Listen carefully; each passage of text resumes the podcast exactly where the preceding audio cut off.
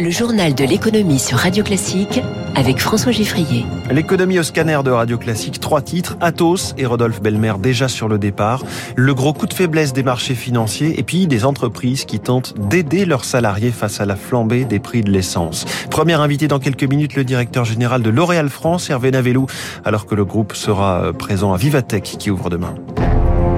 Radio Classique. Journal de l'économie qui démarre avec une entreprise qui ne s'en sort pas au moment où ses compétences sont pourtant au cœur des besoins de l'économie. Athos, dont on pensait qu'elle allait redresser la tête, il n'en est rien. Bonjour Eric Mauban. Bonjour François, bonjour à tous. Son directeur général, Rodolphe Belmer, pourrait, selon les échos, quitter le groupe qu'il a rejoint il y a six mois. Voilà, hier en bourse, l'action Atos a perdu près de 11%. Sur les cinq dernières séances, la baisse atteint 28%, une chute qui illustre la défiance des investisseurs à l'égard de la stratégie menée par la direction.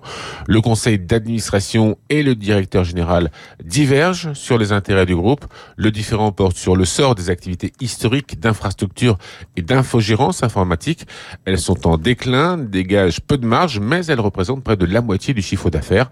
Rodolphe Balmer euh, voulait introduire en bourse la division très performante Big Data et Sécurité afin de redresser les activités de gérance informatique. Bien le conseil d'administration s'y est opposé, préférant conserver l'indépendance et l'intégrité du groupe, une position qui fragilise bien sûr le directeur général en charge de l'opérationnel. Il devrait donner aujourd'hui des précisions sur le nouveau cap qui a été retenu pour Atos. Merci Eric Moment, vous évoquiez le plongeon d'Atos en bourse, hein, ceci dans un marché très déprimé. Le CAC 40 a perdu 2,67% dans la soirée, le Dow Jones a fini lui aussi à moins 2,79, tandis que l'Insdac a abandonné 4,68%. La la persistance de l'inflation à des niveaux très élevés mine le moral des investisseurs. Ils redoutent un durcissement des conditions de crédit plus rapide que prévu. Les explications de Frédéric Rosier, gérant de portefeuille pour Mirabeau France. On a une forme de nervosité, d'incertitude sur l'évolution macroéconomique. On voit dans les thématiques qui souffrent le plus aujourd'hui sur le marché, c'est les valeurs très dépendantes des cycles économiques, mais pas seulement. Le secteur bancaire également est attaqué. Il y a des inquiétudes au niveau des taux d'intérêt et notamment sur les pays périphériques, notamment l'Italie. On arrive sur des seuils psychologiques relativement importants et les indications de la Réserve fédérale, notamment sur sa politique monétaire et sa vision de l'économie, pourraient faire évoluer les marchés. Mais pour l'instant, effectivement, on manque de soutien. À Tokyo, le Nikkei, lui, est en ce moment en baisse d'1,55%. Côté pétrole, le Brent est à 122 dollars le baril et l'euro, lui, s'échange pour 1,0425. Lui n'est clairement pas l'ami des marchés financiers. Jean-Luc Mélenchon serait-il aussi fâché avec les chiffres? Vous avez peut-être vu passer cette déclaration du leader de la gauche dimanche soir, une accusation à l'encontre du gouvernement. Ils ont décidé de retirer 80 milliards du budget de l'État, c'est-à-dire le budget de tout le ministère de l'Intérieur, puis celui de l'Éducation, qui nous disent comment ils comptent faire. Donc vous allez devoir augmenter les recettes. Donc vous allez augmenter la TVA, parce que qu'est-ce que vous voulez augmenter d'autre?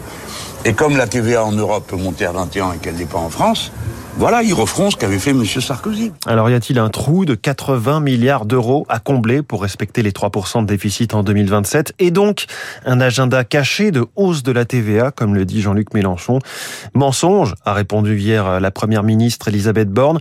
Sur la question de fond de l'équilibre des dépenses publiques, voici ce que dit le directeur des publications de l'Institut Montaigne, Victor Poirier. On n'a pas de chiffres euh, précis qui permettent de dire euh, si on fait 80 milliards d'euros, on est sous les 3%. C'est plus compliqué que ça. Ça dépend de beaucoup de critères, ça dépend de la croissance du pays, ça dépend euh, de l'inflation qui augmente beaucoup en ce moment. Par contre, ce qui est évident aujourd'hui, c'est que le programme d'Emmanuel Macron, appliqué en l'état, il provoque plus de dépenses que d'économies et donc il ne permet pas de réduire le déficit public. Je pense qu'Emmanuel Macron fait un excès d'optimisme en visant les 3% de déficit à horizon 2027. Pour moi, il n'y a pas de programme caché, il y a, il y a une volonté de rassurer des investisseurs sur la soutenabilité des finances publiques françaises.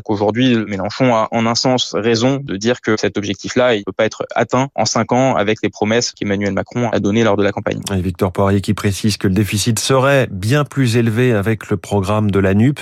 De son côté, Bercy indique qu'il n'est pas question d'augmenter la TVA et que l'objectif des 3% sera rempli grâce à la croissance et au plein emploi. Après l'essence, c'est le gazole qui repassé au-dessus des 2 euros en moyenne en France. Chiffre tombé hier, 2,06 euros le litre. Chiffre qui tombe mal en période électorale, bien sûr, malgré les promesses de nouveaux gestes en faveur des gros rouleurs. Certaines entreprises anticipent, elles aménagent le temps de travail ou proposent des bons carburants, manière aussi de fidéliser ou d'attirer des salariés. Émilie Vallès. Depuis mars, chez APS Conception, entreprise de métallerie située dans l'Orne, on est passé à la semaine de 4 jours pour soulager les finances des 8 salariés qui habitent entre 30 et 60 km de leur travail. Camille Pontonnier, gérant de la société. Au lieu de venir 5 jours, ils ne viennent que 4. Celui-là qui est le plus loin, il économise en à peu près 500 km euh, par mois, ce qui fait à peu près 70 à 80 euros d'essence. C'est pas négligeable. D'autres employeurs financent eux une partie des pleins de leurs salariés grâce à des cartes carburant que vient de lancer WorkLife, société qui développe des solutions d'avantages sociaux auprès des entreprises. Benjamin Suchard, son président. On a déjà plus de 80 grandes entreprises qui nous ont contactés. La plupart des entreprises vont mensualiser cet avantage. On tourne autour de 50 à 100 euros en moyenne. De son côté, le MEDEF plaide auprès du gouvernement pour un chèque carburant sur le même principe que la prime Macron sans charge ni impôt, car difficile d'augmenter les salaires, explique Dominique Carlac, sa vice-présidente. On ne peut pas donner ce que l'on n'a pas. La hausse de l'inflation ne doit pas donner lieu à un quoi qu'il en coûte qui serait insoutenable. C'est pour ça qu'on a plutôt proposé un dispositif d'aide ponctuelle. Et l'enjeu pour les entreprises est important car aujourd'hui, plus de 7 Français sur 10 vont au travail en voiture. Émilie Vallès, euh, sécheresse en Inde, au Pakistan, aux États-Unis, sans parler de la vague de chaleur hein, qui est attendue chez nous.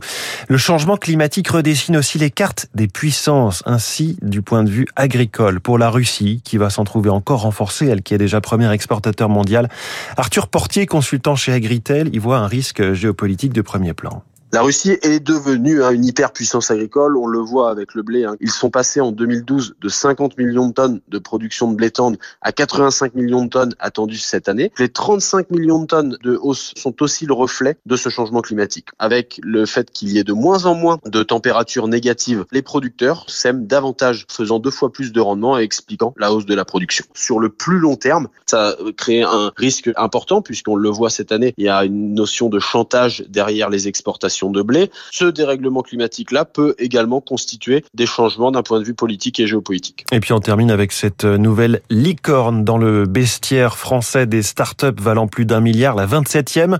Elle s'appelle Ecovadis. Elle annonce ce matin une levée de fonds de 500 millions de dollars, ce qui est d'autant plus remarquable hein, dans une période où l'argent ne coule plus à flot, comme c'était le cas il y a quelques mois.